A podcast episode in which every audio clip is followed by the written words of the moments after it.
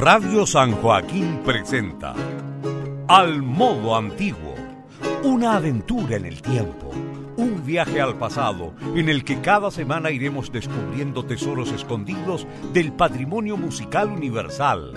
Al modo antiguo es un lugar de encuentro y difusión de la escena chilena en torno a la práctica de música medieval, renacentista, barroco europeo y latinoamericano. Conduce Enrique Vasconcelos.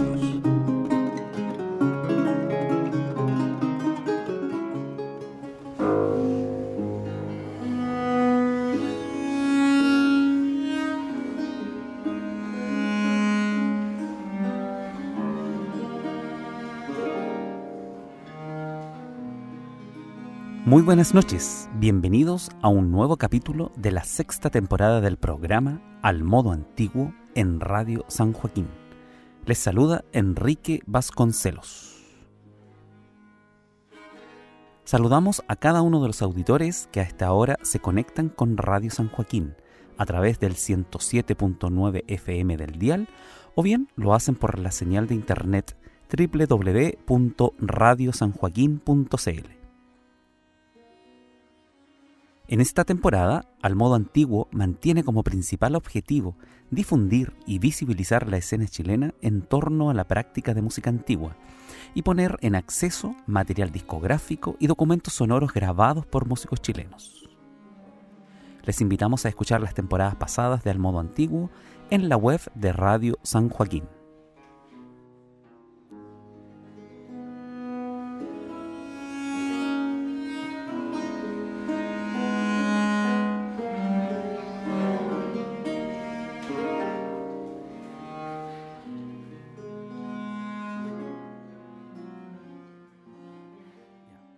Muy buenas noches, bienvenidos a una nueva edición de Al Modo Antiguo en Radio San Joaquín. Como ha sido la tónica en esta sexta temporada, hoy tendremos una interesante conversación siempre junto a un invitado muy especial. El objetivo de estos encuentros es conocer y difundir el trabajo realizado por músicos nacionales que cultivan la música antigua. Conversaremos sobre sus trayectorias, no, también nos acercaremos a sus reflexiones en relación a la música antigua conoceremos sus proyectos actuales y futuros, y especialmente comentar y escuchar parte del repertorio que han desarrollado. En el programa de esta semana estamos junto a un joven músico chileno, viola gambista, y recientemente eh, ha realizado su examen de egreso en el Instituto de Música de la Universidad Católica. Me refiero a Marcelo Rubio Uvilla, a quien damos una cordial bienvenida al programa de esta semana de Al Modo Antiguo. ¿Qué tal, Marcelo? ¿Cómo estás? Hola, muchas, muchas gracias. Buenas noches. Gracias por la presentación tan eh, grandilocuente. Bien, Marcelo, ¿desde qué punto del país estás tú hoy día? Porque tú no estamos conversando a través de Zoom, ¿cierto? Eh, ¿Dónde te encuentras? Yo en estos instantes precisos me encuentro en, La Reina porque estoy en casa de un, amigo de Eric, porque estamos ensayando para una grabación que vamos a hacer mañana mismo, de hecho. Así que aprovechamos. Pero habitualmente tú te estás moviendo entre Santiago y también la séptima región, me parece. Entre la sexta región, sí. Entre Santiago, entre Santiago y Los Maquis. Los Maquis es un pueblito pequeñito que se ubica cerca de Pelequén. En, más o menos entre Rancagua y San Fernando para la gente que, que ubica más o menos. Y bueno, queda, serán sus 100 kilómetros más o menos, 100, 110 kilómetros de Santiago, entonces he estado haciendo estos piques largos en esta época porque la pandemia, bueno, no, quitó de Santiago a mí y a mi familia. Y, y para continuar con la actividad que, que hemos estado bien activos en, en, en Santiago con, con el Moniche Mundi principalmente y con la universidad, a pesar de que, bueno, ahora ya estoy egresado y estoy un, poco esperando la respuesta del Instituto de Música para el, para el, título.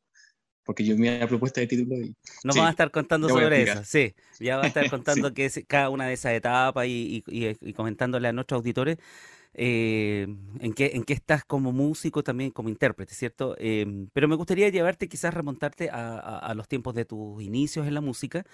Y, según leí en tu reseña, eh, ¿cierto? Estuve ahí averiguando eh, haciendo esa, esa, parte previa para preparar el programa, em, que te inicias de muy niño en la música antigua.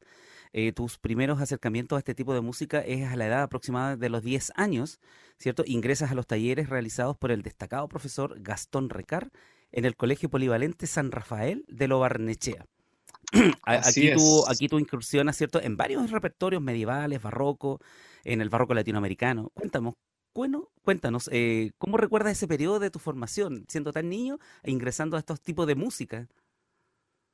Bueno, de partida fue mucha suerte la que tuve porque no cualquiera tiene esa posibilidad, ese acceso a, estudiar desde muy pequeño, conocer este tipo de música tan rara en esa época, tan eh, extraña como, como árabe escuchábamos, como de esa onda cuando uno pasaba cuando era chico por, por afuera de la sala de, eso, de la sala de música cuando estaban haciendo sus talleres. Y la música que uno decía, oh, qué, qué bacán, qué, ¿cómo lo hacen? Era la, la, pregunta que uno se le veía, venía inmediatamente desde pequeño. Y en realidad yo, yo tengo un poco de relación con la música de incluso antes, porque eh, estaban los talleres de flauta dulce, teníamos un taller de flauta dulce desde chiquitito, en, me acuerdo en kinder ya teníamos un taller de flauta dulce con la profesora María Teresa Lecaros, eh, y teníamos también coro, eh, teníamos, lo dividían en coro chico y coro grande, coro chico entre comillas porque era primero tercero, de primero a tercero básico, y el coro grande era de cuarto básico entonces era como, qué grande. Y, y sí, pues siempre me gustó eso, me metí al taller de flauta dulce, me metí al, al, al coro chico y, me, y en tercero básico estaba en el coro grande, así que me quedé, oh, está, está adelantado, está adelantado. Y con la profesora Luz María Seitúa me acuerdo que estábamos en el coro, en el coro grande y fue una experiencia muy, muy buena. Entonces, eh, cantar en los coros también es como parte, hace tiempo que no lo hago por temas de la pandemia y todo eso, pero es parte como eh, mía. O sea, si tú no hubieras sido viola gambista, hubiese sido cantante. Es bastante probable, es bastante probable que sí, porque eh, es más barato, eso seguro. y bueno, también es una pregunta, porque a mí me gustan mucho las cuerdas pulsadas también, entonces la elección de la viola de gamba fue un poco de rebote, igual es que decirlo. Eh, eh, quería estudiar música, o sea, cuando chico, chico, en realidad yo quería ser futbolista. y bueno, y tiene nombre de futbolista, pues, Marcelo Rubio. Mm, Marcelo Pablo, de hecho me llamo. Ah, mira, mira. Marcelo Pablo, como Bartichotto, así. así que eso me vio futbolero en la casa. Y mm, bueno, ya después cuando más grande, adolescente, ya quería, quería, andaba con la onda, con la idea de la música, pero me pasaba rollo con que quería ser Cerati, yo no quería, yo andaba en otra. Pero claro, cuando llegó el momento de estudiar, de estudiar eh, música, de que me decidí, el abanico es tan grande de estudiar música, eh, desde interpretación hasta musicología, pasando por las pedagogías, por teoría, por todo eso, claro. que eh, cuando vi interpretación en viola gamba, siempre cuando veía esa opción era como, ¿sabes qué?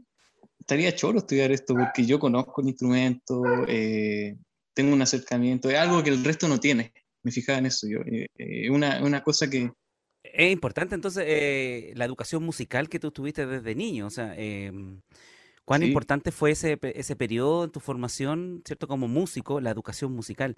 Y acá me gustaría situarte también un poco en la figura del profesor Gastón Ricard. Eh, eh, es muy connotado, ¿cierto? Su, su, trayectoria, uno de los fundadores del movimiento escolar en la música antigua, y tú tuviste la suerte de cruzarte en su camino, ¿cierto? Eh, de, de, trabajar con él desde muy pequeño. Cuéntame, ¿cómo recuerdas ese momento y al profesor en, en, particular? Bueno, con mucho cariño, por supuesto que recuerdo al profesor. las clases de música antigua eran una especie de escape que uno tenía respecto al resto de los de los ramos, porque era un, ramo completamente atípico de taller, donde se hacía, se aprendía haciendo en el fondo.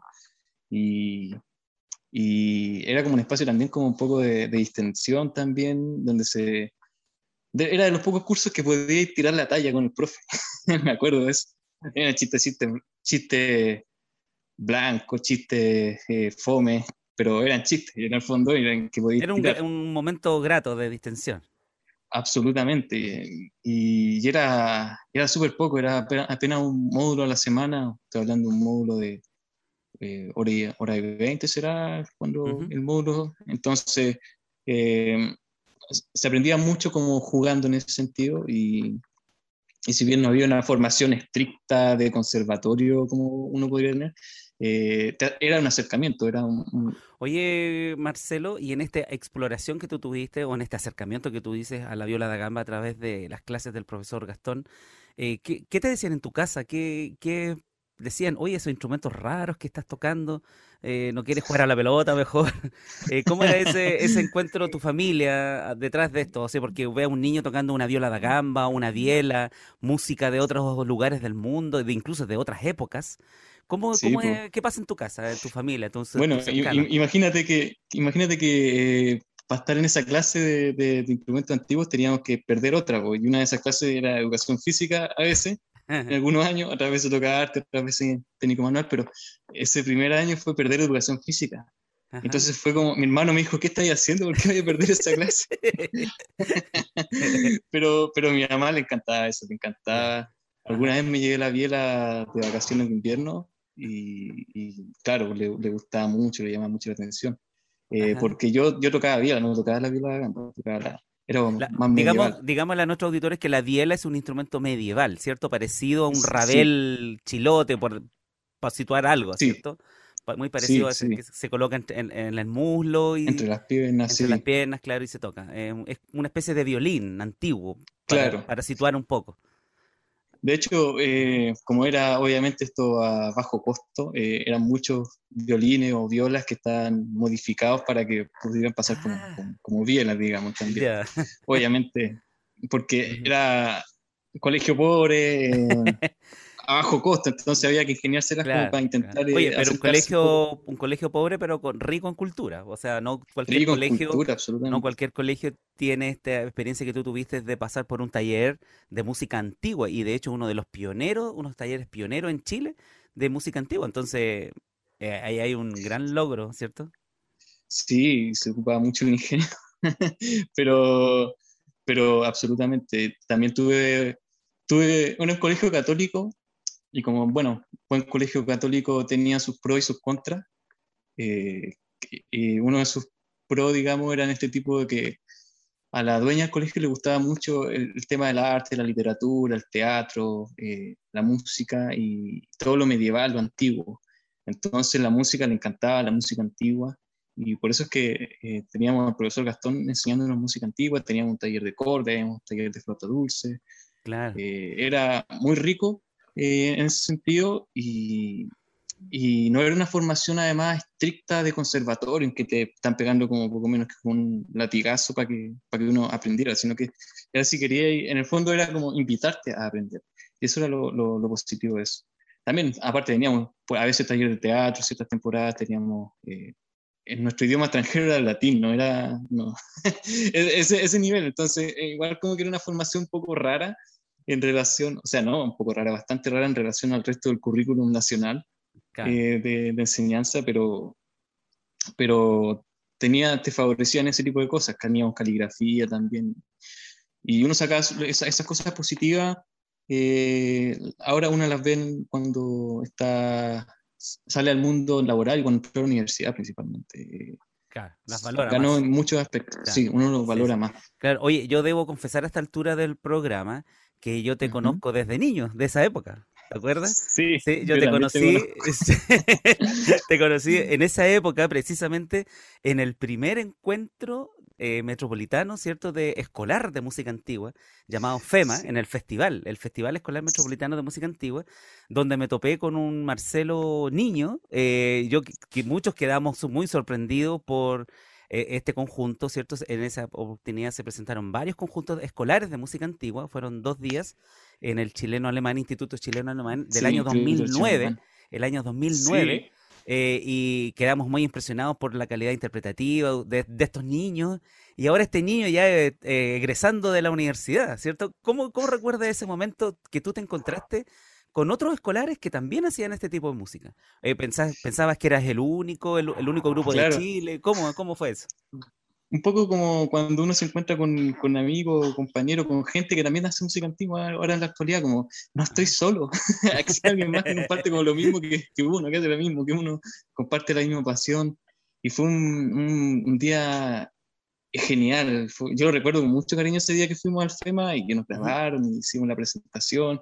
Estábamos vestidos de época, eh, fue con danza también, para que la gente haga una idea. Me acuerdo clarito ese día, yo de verdad que lo pasé muy bien. Me acuerdo cuando tú te estabas presentando, le dijiste un comentario al profe Gastón, como, ¿estás con cuerda de metal? Así como en la, en la, en la, y el profe te respondió, sí, pues, pero es que funciona bastante bien y ya bajo costo, pues sí.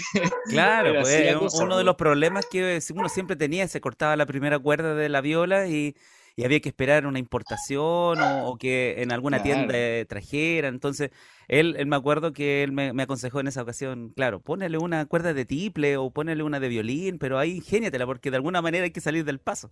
Entonces, me imagino yo que esas cosas te han ayudado a ti también en, tu desarrollo, salir un poco del paso, porque decías al comienzo, es más barato ser cantante. O sea, me imagino que has ido descubriendo el, el tema de las compras de instrumentos, etcétera, etcétera, etcétera. Sí, Sí, eh, el tema de la compra de cuerdas, que se desgastan las cuerdas de tripa, especialmente porque uno, eh, por lo menos yo soy de una parada históricamente informada, más o menos, eh, pero con las cuerdas de tripa se, se, gasta, especialmente la primera cuerda, era el re, que es la más delgada, se, se, corta y, y, hay que hacer encargo al extranjero porque en Chile no, hasta el momento, no conozco yo por lo menos a alguien que se dedique a hacer cuerda de tripa, aunque sea de modo artesanal, que sería mucho mejor en todo caso. Entonces yo por lo menos las tengo que cargar de Italia o de Francia y eso se demora tiempo. De hecho, el último cargo que hice me sorprendió porque se demoró menos de un mes. Llegó muy encima, se demoró muy poco. Yo, yo, y yo dije, quizás fue porque lo encargué en otra dirección, porque la, la encargué en la dirección de un amigo de Gerardo, que es como un amigo, sé que está escuchando este programa, Gerardo se va a reír. Eh, y eh, se demoró súper poco, porque otros encargos que hice este mismo año, hace poco, se demoraron tres meses o incluso más, un poco más de tres meses, entonces... Eh, es, su tiempo que es, sí, pues tiene, bueno, tiene que cruzar el charco, todo el tema de la pandemia también. no es fácil también, lo entiendo. Oye, eh, qué bonito reencuentro, Marcelo, contigo, eh, ¿cierto? He estado en tus conciertos, te conozco desde hace tiempo, eh, y ya verte en esta etapa de egreso es completamente loable, te, te felicito desde acá, porque, claro, tú hablas de la pandemia y me imagino que fue un periodo complicadísimo estudiar a distancia, estudiar eh, con pocas clases presenciales probablemente, eh, con el distanciamiento necesario, viajando poco a Santiago y, me imagino ensayando mucho solo, eh, estando mucho... ¿Cómo fue este periodo? Porque ya vamos a ir hablando de la música que vamos a escuchar, que esta música, que el audio que vamos a escuchar el día de hoy, es parte de tu examen o de tu examen de egreso, ¿cierto? Entonces, em, me gustaría que ya empezáramos a conversar sobre esta parte, etapa de tu vida, ya dejamos el recuerdo de la niñez y adolescencia, ¿cierto? Y vamos con, esta etapa actual en la cual tú estás. Cuéntanos, ¿cómo fue este periodo de, preparación de tu examen? Eh, atípico, atípico absolutamente, porque eh, estaba acostumbrado a que saliéramos, o sea, todos los días tuviera, toda la semana, tuviera una, una vez a la semana por lo menos, clase presencial. Y ya el hecho de tener clase presencial o clase online es una diferencia abismal porque se pierde demasiado eh, desde el online. Ya justo estábamos, estaba ahora conversando con, con Eric Marroquín respecto al tema de, de, que cuando uno conversa con una persona presencialmente es distinto con, a como uno conversa eh, desde, desde, la distancia, desde el online, porque presencialmente hablando, unos, el, todo el lenguaje no, no verbal dice mucho. Con la música es exactamente lo mismo se pierde, bueno, quiere decir que se pierde un montón de armónicos, que se puede quedar pegado al internet, todo ese, todo ese asunto, porque no se escucha, porque está muy fuerte, está muy despacio. Entonces todo el tema dinámico se fue un poco a la vez eh, con, el, con el tema online y se podía trabajar dentro de lo posible con cosas de articulación, cosas de, de fraseo, de daje, y hasta ahí nomás, porque entonces lo que hicimos fue que tuvimos unas pocas clases presenciales cuando la cosa estuvo mejorando.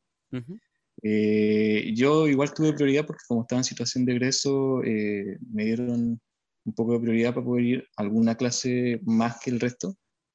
Obviamente con, manteniendo distancia social, ventilando las salas. Eh, y eso es perjudicial para mascarilla, el frío. se pierde el frío, que entra la ah. ventilación, se pierde el sonido, que entra el ruido externo porque están eh, los otros compañeros de, de, percusión eh, y que son mucho más, tienen, tienen, una capacidad sonora mucho mayor que la viola gamba, entonces sí, era, era, era complicado ya en el hecho mismo de estar en clase presencial en esas condiciones, pero aún así, estar en clase presencial en esas condiciones era mejor que hacerlo online. Eh, entonces fue completamente atípico. ¿Qué decir? Además de que no tuve eh, el, ensayos con mi correpetidor, con Camilo Grandi, en el clavecín, que uno tiene todas las semanas también ensayo con él, con el correpetidor, y para este examen de egreso, eh, como era examen de egreso, se hizo la excepción en el fondo de que pude tener esa misma semana que, que, tuve que grabar dos ensayos eh, lunes, el miércoles y grabamos el viernes. Y eso fue todos los ensayos que tuvimos en un año, prácticamente. ¿Un poco tú cuentas con pistas o backing track, así como bajadas de internet que tú pudiste tocar encima, no, sé, no es... Claro, para la otra prueba, eh, eh, Camilo Brandi amablemente grababa su parte, su acompañamiento, y nosotros tocábamos encima de eso como una especie de karaoke. Lo que igual era un ejercicio interesante porque se ocurría a la inversa. Era uno el que tenía que seguir al, acompañante y generalmente al revés. Por pues, Ajá, claro. Pero, pero igual es distinto. Hay que usar distintas estrategias para salir adelante.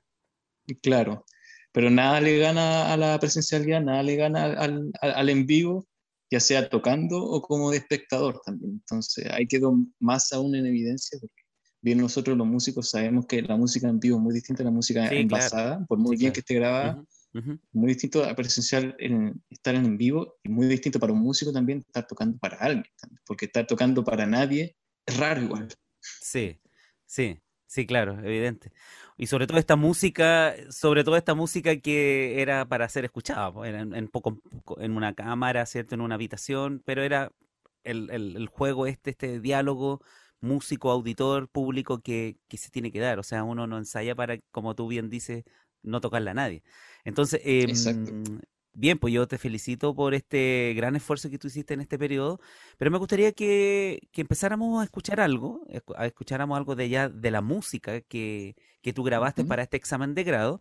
Y vamos a escuchar una primera pieza de un compositor francés, ¿cierto? Antonio Forqueré. Me gustaría que me hablaras un poco de él y también de la pieza alemanda La Laborde. Sí, sí. Eh, Antoine Forqueré era un gambista contemporáneo de Maré de la corte del rey Luis XIV, muy famoso en su época, obviamente, ahora no, lamentablemente, pero para, los que cachamos del, del, de la época, es, sí, es famoso para nosotros. Y mm, era un compositor que tenía una onda completamente distinta a la de, la de Mare. Era, era, una onda como italiana. Estaba en, en, esa época estaba como la disputa entre, entre la música italiana y la música francesa.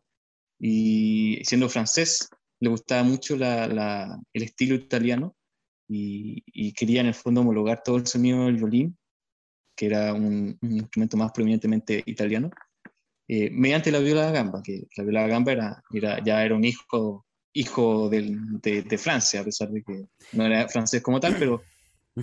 Entonces, eh, vamos a escuchar eh, una alemanda, La Borde, ¿cierto? Estas son parte de un libro de violas da gamba de, de sí, 32 piezas de Antoine Forqueré.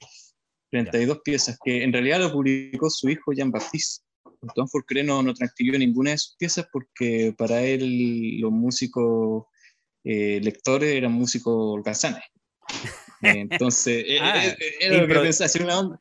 Sí, improvisador Sí, sí, absolutamente, era de ese estilo. Entonces era un personaje, me imagino que era un personaje bastante especial, complicado podríamos decir, pero eh, por lo menos su hijo tuvo la, la, fortuna de transcribir parte de su repertorio, o se piensa que parte de su repertorio, porque algunas de esas 32 piezas eran de su hijo, pero vamos a creerle que eran de, del padre de Antoine Forqueré, que, que las transcribió y, no me acuerdo qué te iba a decir, pero sí, era...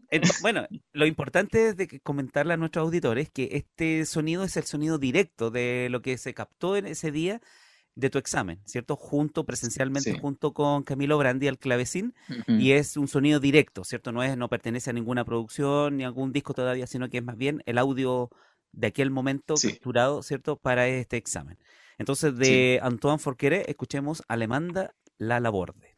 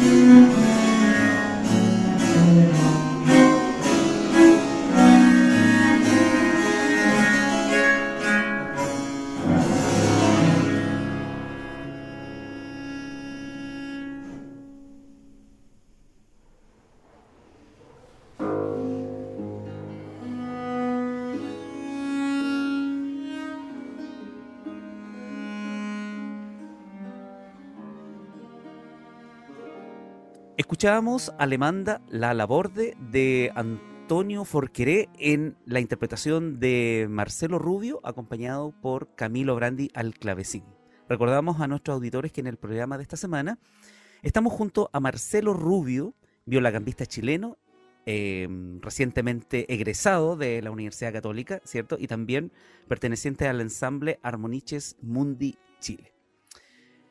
Bueno, eh, Marcelo, tú nos comentaste hace un rato atrás, ¿cierto?, sobre todo tu recorrido por la infancia, tu adolescencia, ¿cierto?, que tiene que ver con este mm, eh, descubrimiento y exploración con la música antigua, ¿cierto? Em, pero comienzas a estudiar una carrera, eh, licenciatura en música, convención en Viola da Gamba. También nos comentas un poco, un poco de tu elección, que fue un poco fortuita, qué sé yo. Pero ya al estar egresado, estar ya mirando hacia atrás una, nueva etapa. ¿Cómo ves tú este, este periodo que viviste en la Universidad Católica, ¿cierto? Junto con la destacada intérprete mm, Florencia Bardavid. Tú, sí. ella, ella te toma desde el principio o también tienes un paso por eh, Gina Allende. Cuéntanos un poco ese proceso, cómo se vive ahí tu, tu eh, experiencia como estudiante universitario en viola da gamba, porque no es un instrumento que dijéramos como el violín, la guitarra clásica, el piano. Claro. Eh, eh, viola da gamba es un instrumento bastante eh, poco conocido, escaso dentro de las escuelas de música. Sí, sí, yo toda la carrera la hice bajo la tutela de Florencia Bardaví, a quien, de quien estoy muy agradecido, pero también tampoco puedo desmerecer o decir que no aprendí nada de Gina Allende, porque de hecho teníamos un concert de viola da gamba teníamos, digo, porque la pandemia no, claro, no un poco todo, pero eh, eh, con Gina y Florencia teníamos, siempre estábamos nosotros presentes, por lo menos en un proceso de, de, estudiante universitario presencial en, el concert de Viola da Gama. Con más integrantes, con menos integrantes, pero estaba ahí. Eh, con Gina aprendí también un montón de cómo frasear, de cómo tocar en ensamble en el fondo. Y también tuve cursos de tratadística y teoría musical antigua, de, ah. sol, de solfeo, perdón, de solmización, que es como una especie de solfeo a, la, antigua en el fondo. Claro. bueno, a leer tratados musicales, eh, también de solfeo musical.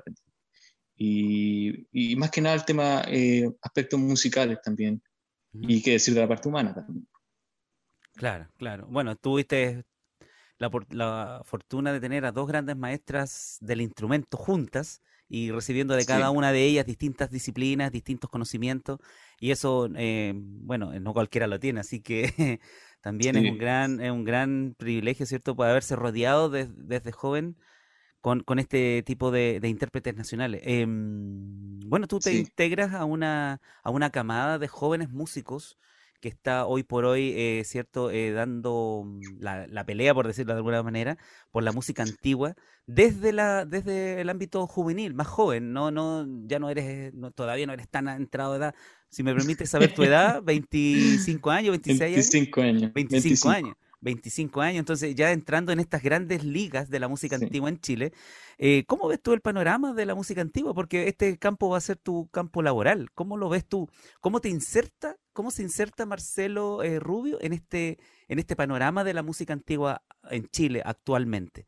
¿Cómo lo ves tú? ¿Tienes un poco de temores? ¿Tienes, vienes con mucha energía? Cuéntame, ¿cómo, cómo te has preparado para enfrentar este, este gran desafío de, de entrar a este mundillo?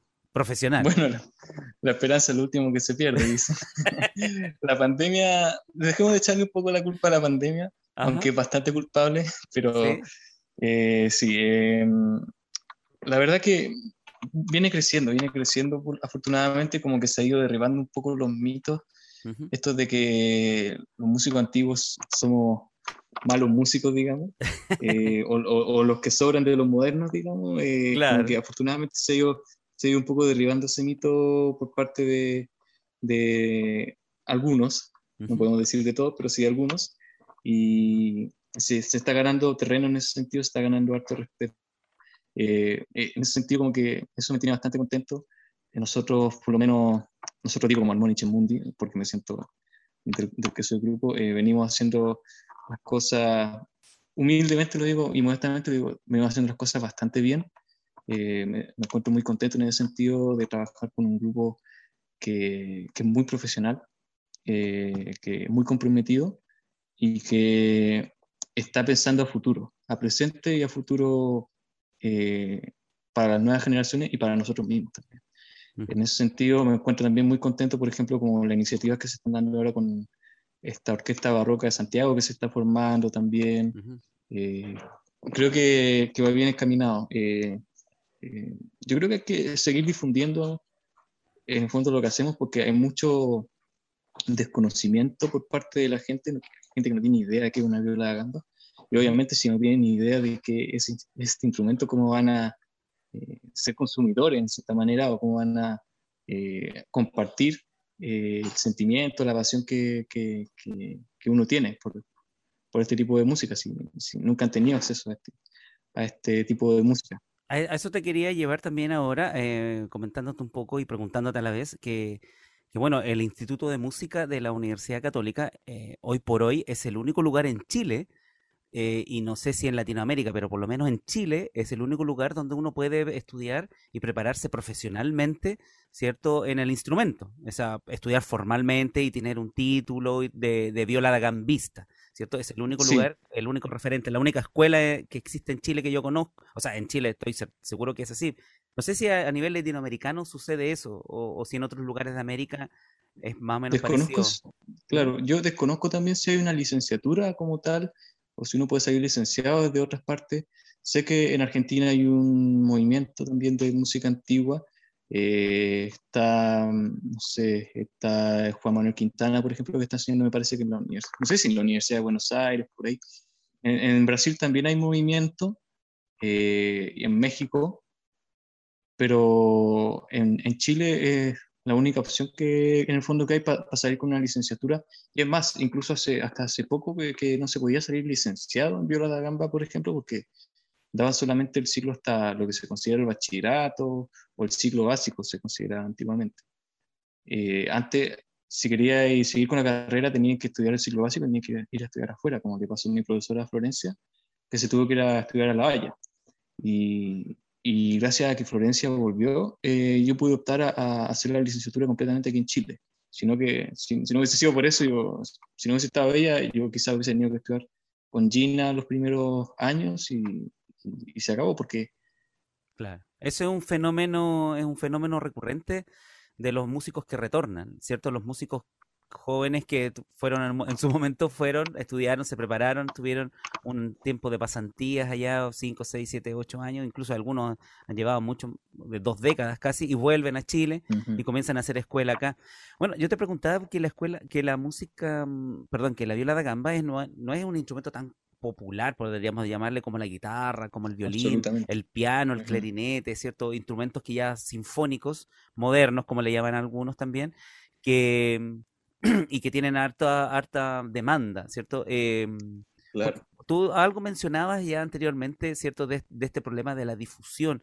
Pero ¿por qué crees que sucede esto con, con la viola da gamba en particular? Eh, ¿Qué le falta a la música antigua en Chile para alcanzar estos niveles así de demanda que, que, que, tú esperarías, me imagino yo, que la viola da gamba tenga? Porque eh, es bueno saber competir con alguien o sentirse o medirse con alguien, pero al estar un poco solo, en tu generación, ¿cuántos compañeros de viola gamba tuviste? De generación.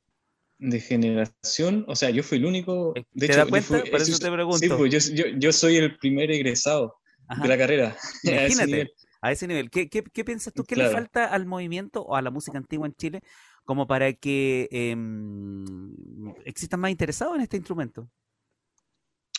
Bueno, gran parte del tema como de la formación musical escolar, porque, por ejemplo, yo, si no hubiese tenido esta formación musical escolar, a lo mejor igual hubiese estudiado música, pero no hubiese tenido idea de que era una viola de gamba hasta que hubiese entrado a la universidad, como a mucha gente le, ocurre.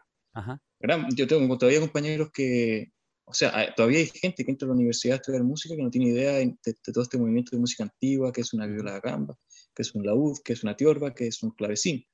Y eso simplemente por un asunto de desconocimiento, porque como bien dices tú, no son tan instrumentos tan populares como si lo es el violín o, el piano o la guitarra clásica o el canto. Eh, yo creo que en ese sentido falta difusión, eh, pero más que nada no, no, no, es como por echarle la culpa a alguien, porque por, desde algún punto se tiene que partir. Y se tiene que ir replicando exponencialmente, de algún modo. Y, para eso nosotros tenemos que seguir compartiendo nuestro trabajo, tenemos que eh, seguir difundiendo a las nuevas generaciones, dar a conocer eh, este instrumento, porque cómo van a poder generarse también una opinión al respecto si no tienen idea de que existe. Claro, oye, ¿y qué se siente ser el pionero? ¿Qué se siente ser estar inscrito en la historia de la viola da gamba en Chile? El primer egresado de la carrera de la Universidad Católica, Marcelo Rubio. ¿Qué se siente eso? Eh, es extraño porque en mi compañero de Almuche un poco eh, eh, un poco al respecto porque estamos, bueno, adelantándote un poco lo que estamos haciendo, estamos grabando un disco que nos ganamos en un fondo de la música y nuestro coach vendría siendo Gina Allende y con Gina no nos habíamos visto desde desde mm. antes de la pandemia. Entonces, cuando me vio Gina, me dijo, felicitaciones por tu concierto, y me dijo, tú eres el primer eh, egresado de la carrera de la gama y todo, que como, ah, así como, entonces, ha, sido más, ha sido más motivo de, de, de, de broma, de chuleteo, de, columpio. ¿Sí? de tomarle el peso. Claro. Pero prefiero tomármelo así. Sí, pues es bonito, es bonito, es un momento, un momento histórico que, que la Viola da Gamba está viviendo en Chile. O sea, piénsalo así, que esto va a quedar eh, inscrito en la historia de la música antigua en Chile cuando se nombre a un Marcelo Rubio pionero. así que bien, bien, felicitaciones, doble, doble felicitaciones. Oye, Marcelo, mira, situando, situándote un poco también en el instrumento mismo, eh, la, la, viola da gamba cumple dos funciones, una em, que es eminentemente eh, solista, donde tú te plantas como un solista ahí, virtuoso, ¿cierto? Las obras que escuchamos de Forqueré y las que vamos a seguir escuchando, te, instalas ahí como un, como un gran virtuoso del instrumento. Pero también tiene otro rol, tiene un rol más pasivo, un rol un poco más retraído, ahí escondido quizás, digámoslo, porque hay otro solista y tú eres más bien el, el acompañante, ¿cierto? Eh, ¿cómo, cómo, ¿Cómo dialogan estos dos personajes, el solista y el acompañante? Eh, en una sola persona, en un solo instrumento. Es el mismo instrumento, pero tú estás cumpliendo dos roles. Eh, claro, ¿cómo, ¿cómo, dialogan estos dos em, eh, músicos en ti? bastante bien, la verdad. Un poco como el yin y el yang, un poquito en equilibrio. es algo que me encanta eso del instrumento en todo caso, esa versatilidad que tiene, de que tiene, va a tener su momento, su momento para, para lucirse, su momento para reír, su momento para llorar, eh, su momento para estar quitadito de bulla entre las sombras, que eso es algo que igual me, me encanta a mí, de, estar eh, eh, en la oscuridad metido entre las sombras, pero siendo el sostén de todo. y otro momento para, para, para relucir, para salir. no, no, creo que se contradigan entre sí, por lo menos me, me, me encanta esa versatilidad que tiene el instrumento en ese sentido. Qué bien. Oye, ¿qué te parece si seguimos escuchando parte de tu examen de egreso con otra obra de Antoine Forqueré? y que se llama, tiene un nombre eh, innombrable para mí, te lo diré. la Drubeul, algo así. La Drubeul. La Drubeul es. Bueno, esta pieza de la Drubeul fue una de las piezas más complicadas que tuve que hacer, pero curiosamente fue la pieza que menos errores, o que de hecho no tuvo errores como técnicamente hablando, como de dedaje o cosas así, en, todo el examen. Fue la que tuvo menos errores superficiales o, cosas así. Fue la mejor abordada, pero fue sin duda la que más tuve que trabajar porque fue, era muy difícil técnicamente hablando. Eh, de la mano izquierda era la más complicada. Entonces, eh, era una pieza que, que, que, tenía mucho de misterio en ese sentido, a pesar de que no era una pieza como de una armonía extravagante, extraña, así, un poco oscura, o de melodías que no se entendieran. Pero era complicada de armar era, no, sabías cuál era el carácter en realidad que, que, tenía. Me costó por lo menos a mí definirlo, de ponerme de acuerdo con, con, con mi profe, con, con, Camilo, con Florencia. Eh, intentaba como hacerle un poco caso, obviamente, a Florencia, pero igual eh, me quedaba como ese bichito dando vuelta como, eh, yo creo que igual debería ser distinto como, como, como, podría ser, digamos. Ajá. Sí. Claro, bueno, tienes tiempo para descubrirlo todavía. Entonces, escuchemos esta primera versión de La Dubriel, ¿cierto? De Antonio de Forqueré, en versión de Marcelo Rubio.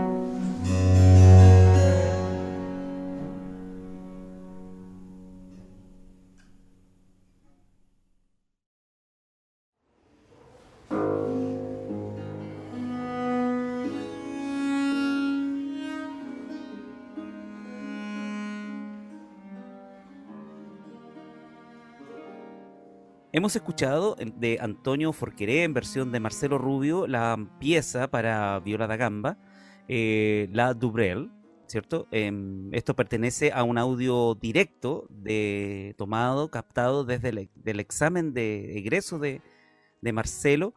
Em, esto fue hace poco, hace más menos de un mes, ¿cierto, Marcelo? Sí, poco más de un mes en realidad. Fue, esto fue con julio, mediados de julio me parece, fue como el 15 de julio más o menos.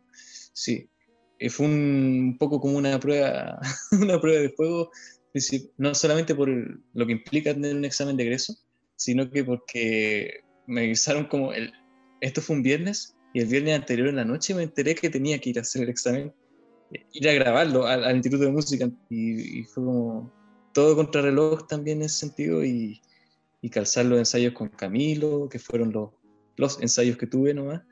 Entonces, eh, fue como un poco doble mérito en ese sentido, encuentro yo todo lo que, si bien no salió todo perfecto, eh, es simplemente un examen. Pero que en un examen está en juego los nervios, la ansiedad, el querer hacerlo bien y por sobre todo que este, este material va a quedar registrado, ¿cierto? Etcétera, etcétera. Entonces hay, hay, un, hay una doble... Hay muchos factores que, obviamente... Estaba solo, me imagino, Camilo y tú y, el, y, la persona que a lo mejor apretó el, el, rec de la grabadora. No había nadie, éramos yo y Camilo, ¿no?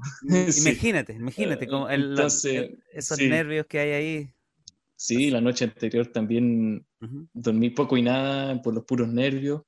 Y bueno, salió. Sí, pero fui, lo vas, a vas, a recordar este momento con mucho mucho cariño, por sobre todo lo que está, la humanidad en este momento estaba viviendo, tú estabas jugándote la vida ahí con, con tu examen, además. sí, aparte de eso. Sí, pues, muy bien, muy bien. Oye, em, Marcelo, me gustaría un poco también situarte, eh, ya que tú vienes de este mundo, conoces muy bien el mundo escolar, ¿cierto? Todo lo que se desarrolla y de, y de cómo se desarrolla el mundo escolar. También has tenido, ¿cierto?, algunas experiencias eh, en el contexto eh, aficionado, en el contexto emergente, ¿cierto? Eh, ya con, con Armoniches Mundi estás viviendo una etapa ya profesionalizante de tu carrera, ¿cierto? Ya estás, pasando a una etapa distinta, ¿cierto? de, lo que es tu carrera, pero también te manejaste bastante bien en este mundo de aficionados, eh, participaste, yo te vi en varios conjuntos, ¿cierto? Eh, participando en, en, tu trayectoria como estudiante. Eh, ¿Cómo ves tú este, esta incorporación, este, este, este mundo amateur dentro de este movimiento de música antigua? ¿Cómo, cómo lo sientes tú? saliendo un poco ahora de ese mundo, porque venías de ese mundo, ¿cómo lo ves ahora? mirándolo hacia atrás, tu experiencia, ¿cómo fue? Cuéntanos.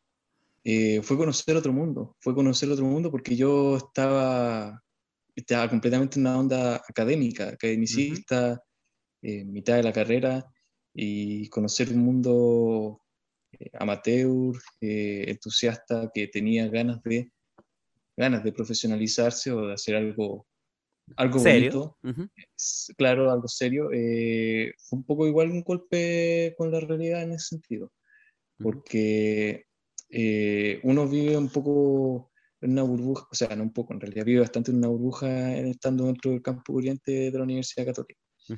completamente un mundo aparte. Y más todavía si, si nos sumamos que al, tema de que la academia está cada vez más alejada de, de, de, la gente, de, las personas.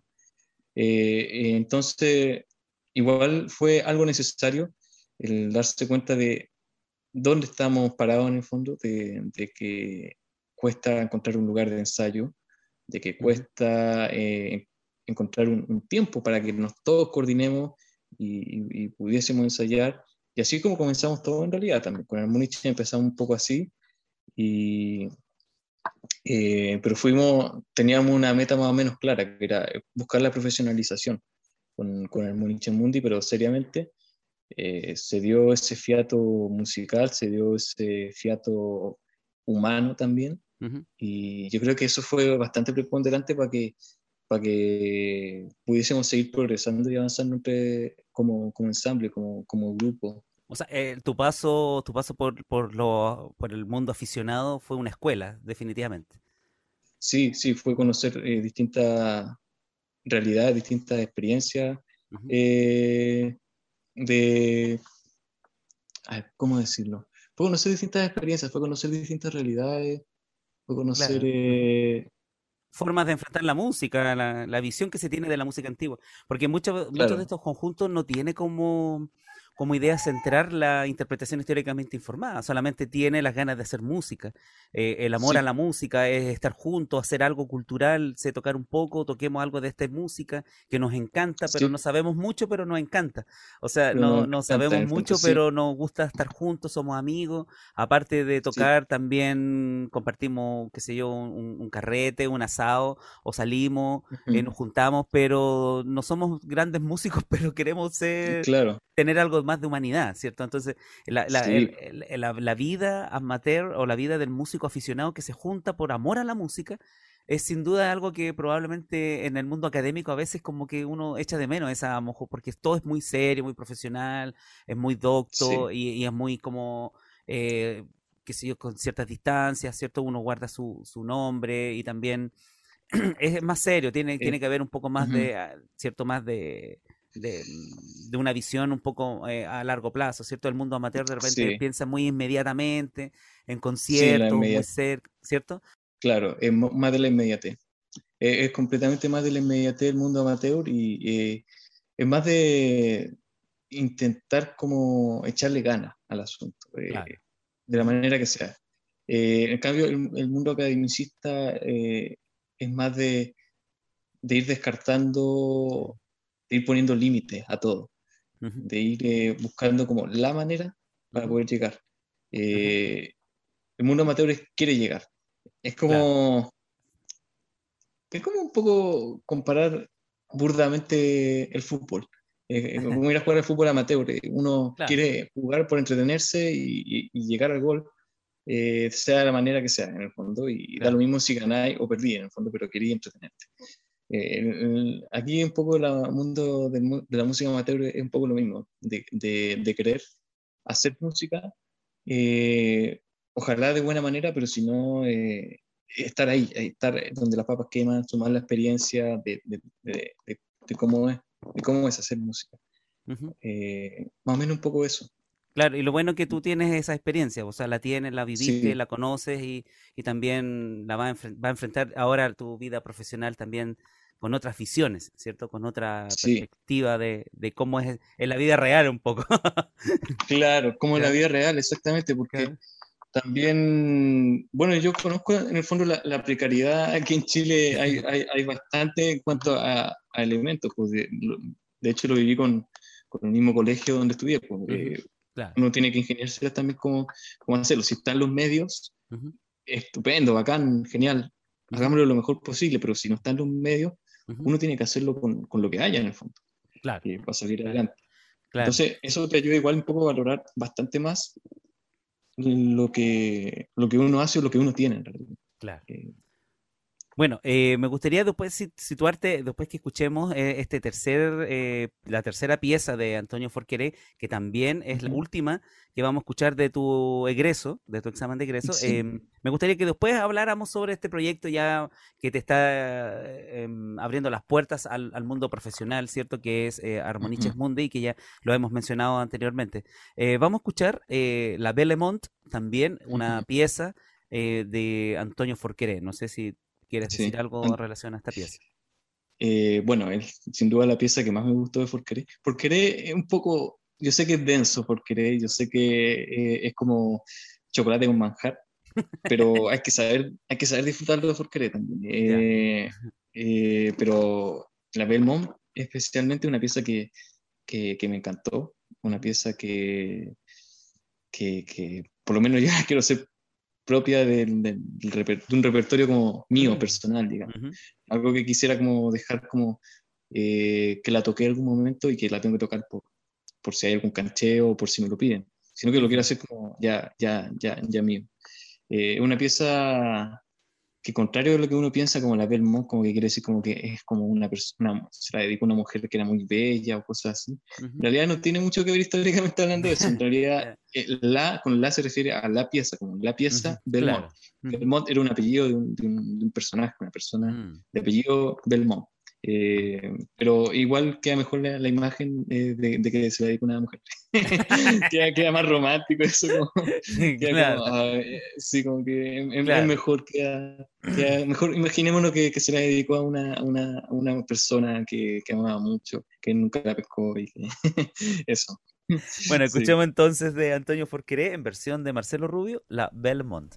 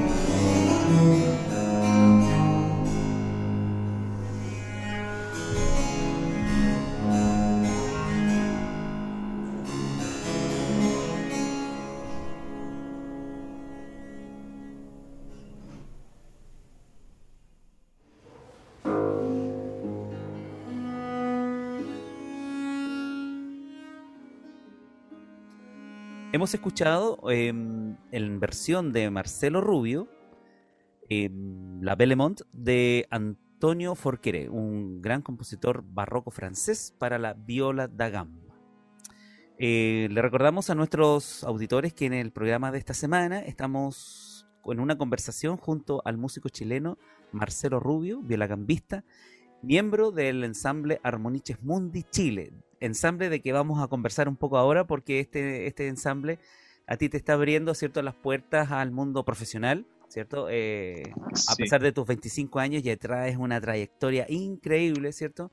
Traes una trayectoria bastante grande, amplia, tienes mucha experiencia en el instrumento y en la música, a pesar de que eres muy joven, ¿cierto? Eh, este grupo ya te está abriendo las puertas a, otro ámbito, a otro campo, que es la, la profesionalización de tu carrera.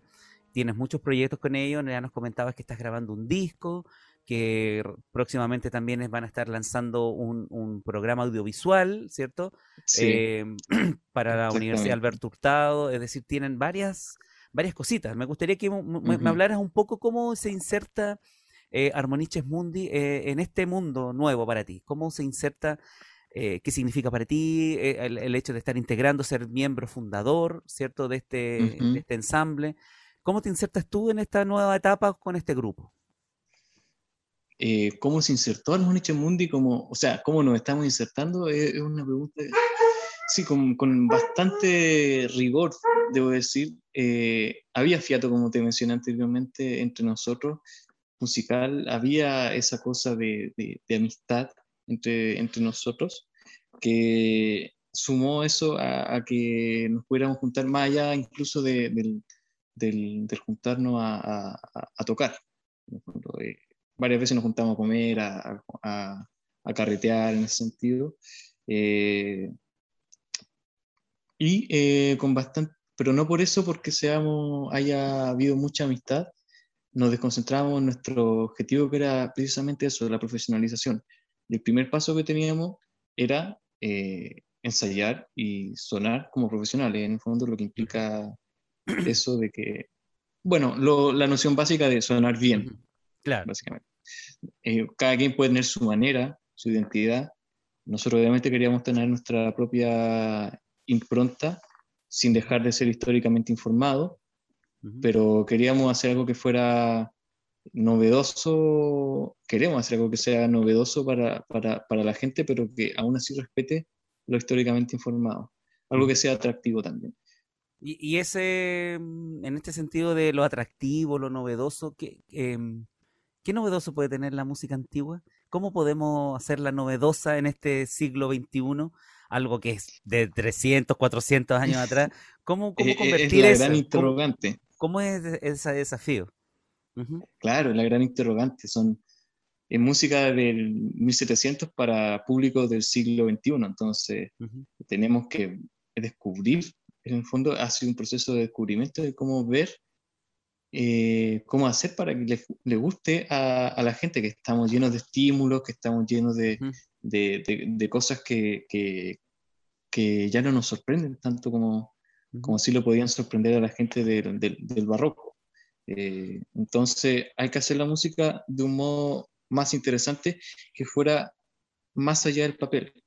Eh, eso, es, eso yo creo que en cierta manera me la estoy un poco jugando con lo que te voy a decir, pero eh, lo que el, problema que tiene la academia es que trabaja lo justo necesario en cuanto a lo que está escrito en el papel, pero mm. no hay nada más barroco que ir más allá de lo que está escrito en el papel, lo que está escrito en la música. Y que sería eh, parte de la de respetar un poco la, esencia del compositor, que esperaba que los músicos innovaran, hicieran cosas nuevas. Exactamente. Entonces, ahí hay que, hay que buscar la manera de que este discurso, esta, este diálogo con la gente, en el fondo, porque un diálogo con la gente, un discurso, como no quiero decir político porque no, pero es como un discurso de un, de un, de un político o de un, podríamos decir, de alguien que, que, se está dirigiendo a la gente y que la gente la tiene que oír. Y para que la, la retórica, básicamente. La eh, en el fondo de eso, la retórica. Eh, se tiene que ir trabajando de buena manera y para acá mantener la atención de la gente se tienen que ir haciendo distintas cosas eh, que son todos los elementos que hemos ido aprendiendo justamente en la academia. Eh, sin embargo, em, tenemos que buscar también la academia, como te digo, según mi experiencia, según lo que yo he visto y oído, hace lo justo necesario lo que está escrito, pero no hace más allá. Entonces ahí yo creo que eh, es novedoso, ¿cómo, ¿cómo hacer algo novedoso si es de hace tres siglos?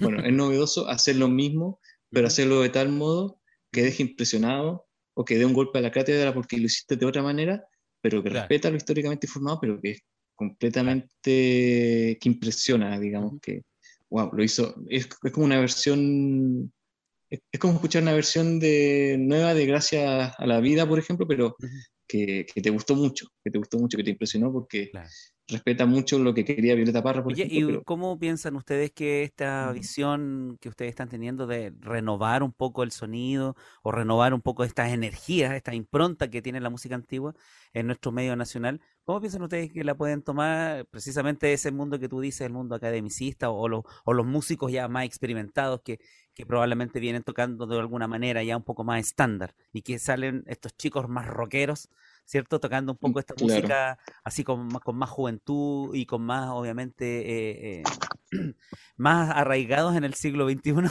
¿cierto? Eh, ¿cómo, ¿cómo, lo, lo, mm, lo sientes? Es que en parte también nosotros crecimos, nosotros crecimos en el siglo XXI, eh, por lo menos yo, y entonces también sabemos cómo lo difícil que es concentrarse ya en esta época, lo difícil que, que competir contra un videojuego, por ejemplo. No, no, es, es, es, casi, es casi, una batalla perdida con, con, este tipo de música, es casi una batalla perdida eh, con los sintetizadores, con la guitarra eléctrica, con, con los bajos. Eh, entonces... O sea, con esta música no se aspira a ser un top one o top, estar en la lista del Billboard, estar eh, ganando no, premios, ¿cierto? Claro, estamos, estamos nosotros conscientes que no lo vamos a lograr. Y tampoco lo queremos lograr porque nosotros no, no estamos pidiendo a, a, ser eh, músicos eh, de una fama como la de los taquilleros del mundo pop, sino que simplemente queremos, de partida queremos hacer buena música. Y mediante esta buena música queremos llegar, que la gente nos conozca, llegar a la gente.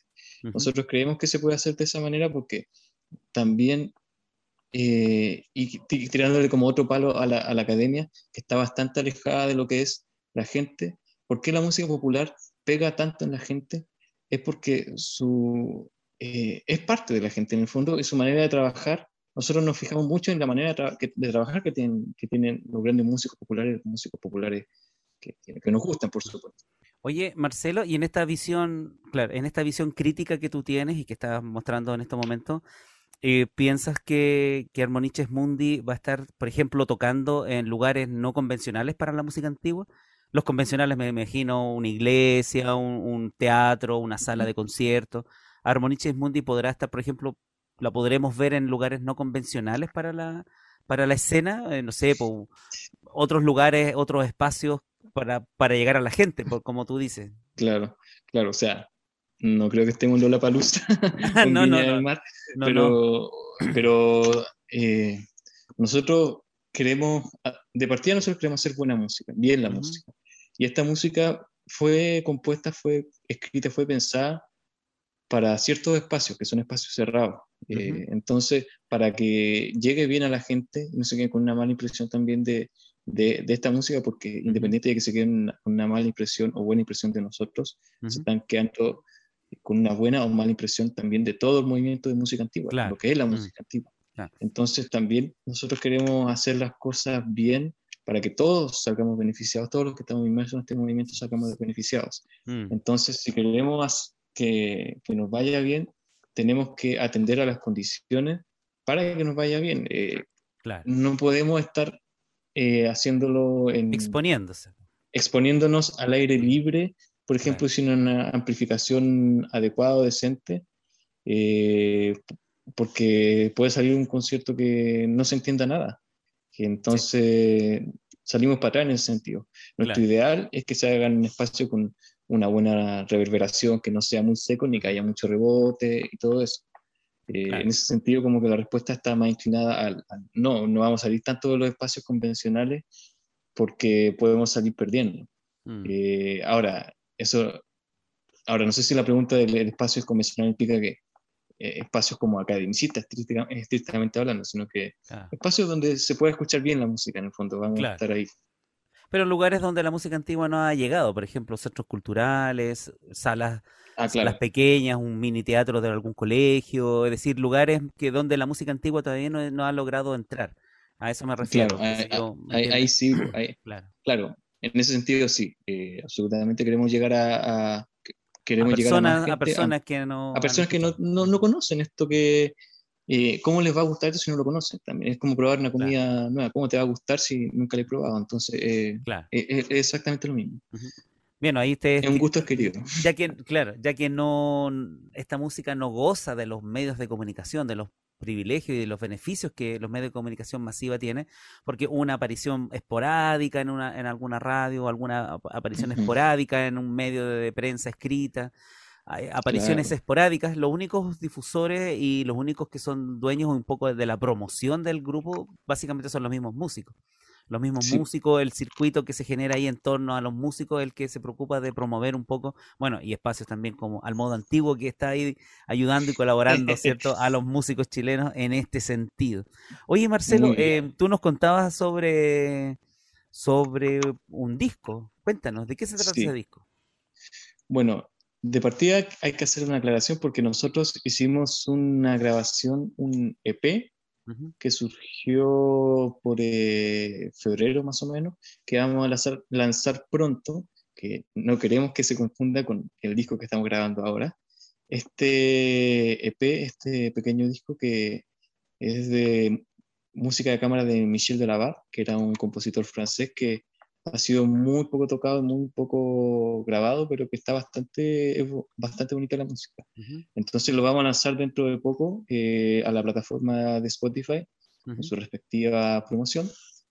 Luego de eso, eh, según nuestros cálculos, eh, va a venir el lanzamiento de, de, este concierto con danza antigua que hicimos con Ana María Vela para la Universidad Alberto Hurtado ya hicimos una grabación, ahora está en proceso de edición, eh, así que ya no, no, depende mucho de nosotros. Eh, y debería estar para más o menos, calculo yo, octubre, mediados de octubre. Y ahora en estos instantes estamos ensayando para ponernos a grabar. Eh, dentro de una semana vamos a estar grabando como tal el, el, disco que nos ganamos del Fondo de la Música, que se llama, se va a llamar La Armonía de los Mundos haciendo un poco también alusión a, nuestro nombre, que está en latín, eh, que se llama Almuniches Mundi, y porque eh, queremos abordar un poco estas distintas eh, variantes que, existen de la, de la música en la época del barroco, porque existía una escuela inglesa, una escuela francesa, una escuela italiana, y eso era por la parte europea, por la parte latinoamericana eh, es otra onda. Entonces, eh, y, y qué decir de las clases sociales también que había. Claro. Existía la música, la música de la corte y la música que era más, entre comillas, popular o de raíz popular. Claro. No es música popular como tal, pero sí de raíz popular. Entonces, eh, queremos que se, se, plasme de cierta manera los, todos los distintos mundos que se puedan eh, plasmar, eh, sin hacer algo obviamente chabacano o algo un poco, como poder decir, como intentar meter todas las cosas a la juguera, porque claro. Eh, sin, sin, que, y que, que, sean como cosas que no tengan nada que ver, sino que eh, cosas que, que, tengan un sentido y que, se, que tengan coherencia Oye, Marcelo, em, interesante, muy interesante la propuesta y la mirada que ustedes le están dando, ¿cierto? En, esta nueva impronta, en esta nueva energía que renovada, la renovación un poco de la música antigua en nuestro país, eh, también siendo un poco pioneros en, en, ese sentido, ¿cierto? Cada generación va teniendo un, un nuevo impulso, ¿cierto? Los grupos anteriores también seguramente pensaban lo mismo de su generación anterior. Recordemos que tenemos más de 60 años de este movimiento en Chile, entonces todos los grupos eh, cada cierto tiempo van pensando en, renovar un poco la escena. Soporte. A dar soporte, claro, y eso es súper importante, interesante. ¿Quiénes conforman Armoniches Mundi actualmente? Los que están participando de estos proyectos. ¿Quiénes son? Pues ya conocemos a Marcelo Rubio en Viola da Gamba. En Viola da Gamba. En estos instantes, para el disco, está, bueno, los miembros fundadores, Javier Portales, eh, la flauta dulce y flauta traversa, eh, Gerardo Gavies en la tiorba, y ahora estamos con Jorge Marabolí en el violín barroco y con Víctor Castillo en guitarra barroca. Aparte de eso, eh, Gina Allende nos está aportando con su conocimiento, con eh, base a las notas del, del, disco, las notas del disco. Y vamos a estar con la producción de Félix Rodríguez eh, para la grabación. Te quedo debiendo el nombre de la, de la diseñadora del disco, sé que lo tengo que buscar. Ya, no, pero por lo menos la parte musical Ya, ya conocemos que ahí está eh, ya lo has nombrado ya.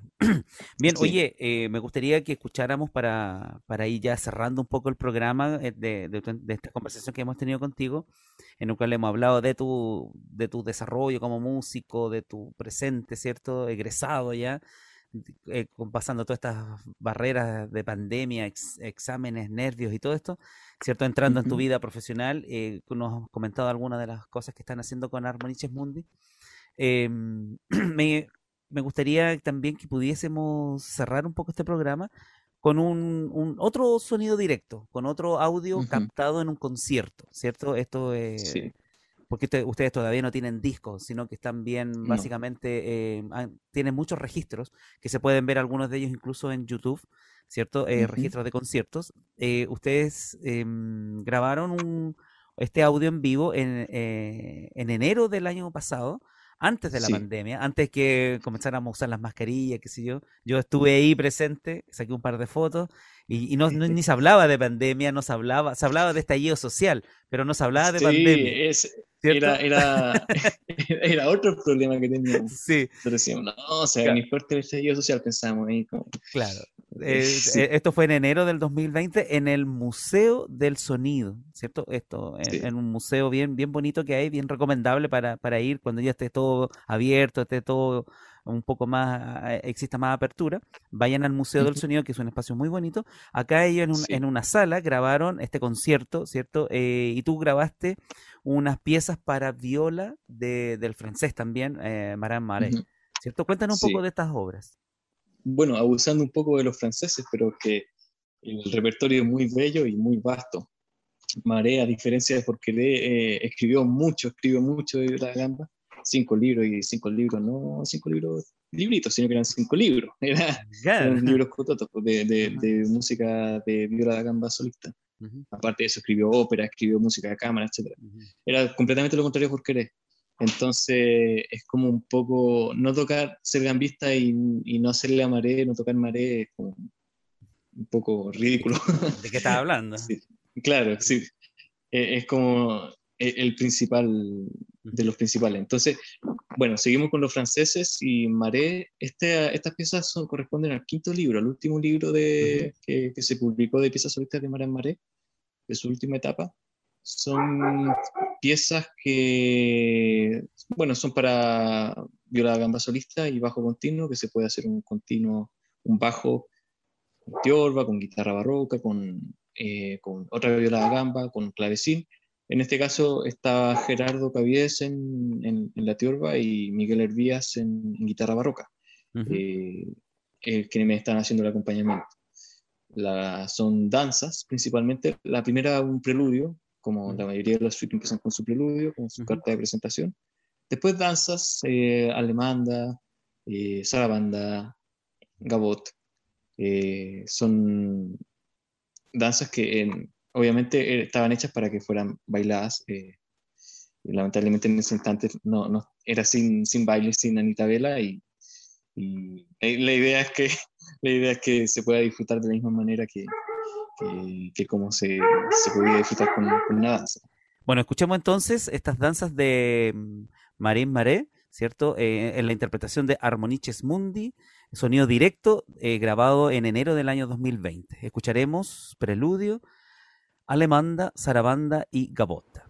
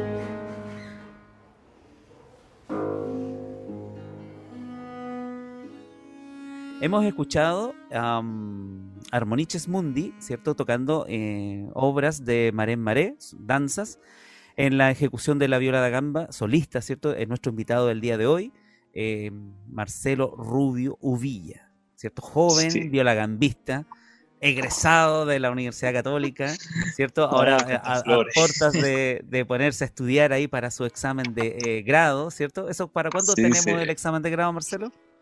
Uh, el título yo deseo que sea para, junio del, próximo año de 2000. Eh, estamos en 2021, ¿cierto? Sí. La pandemia me tuvo un poco mareado. Para mí todavía tengo 24. junio de 2022 vendría siendo esto.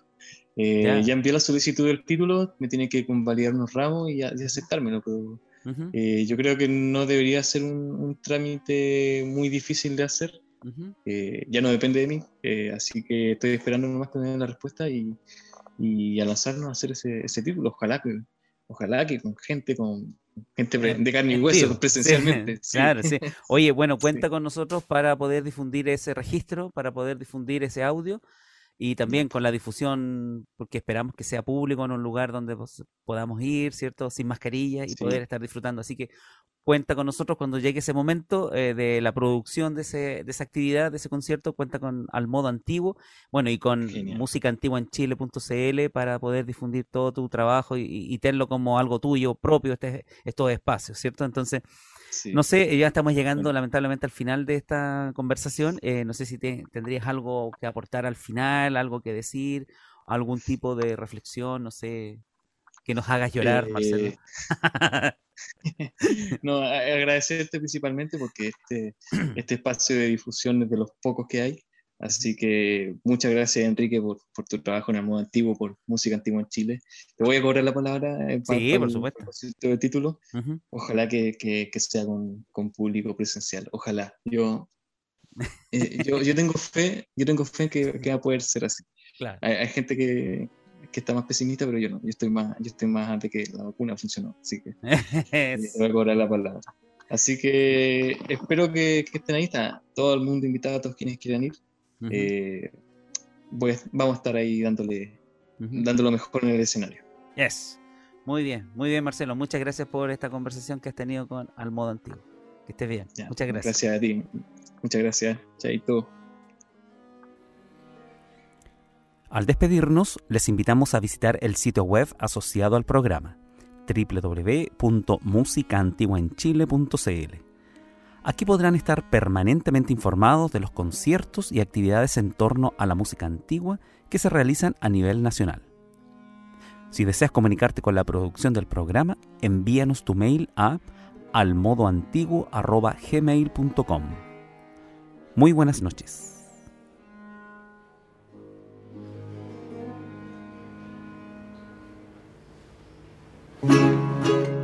Esta aventura en el tiempo termina aquí, pero la invitación queda para reencontrarnos al modo antiguo junto a Enrique Vasconcelos. Hasta la próxima semana y recuerda escuchar y compartir este podcast en radiosanjoaquín.cl.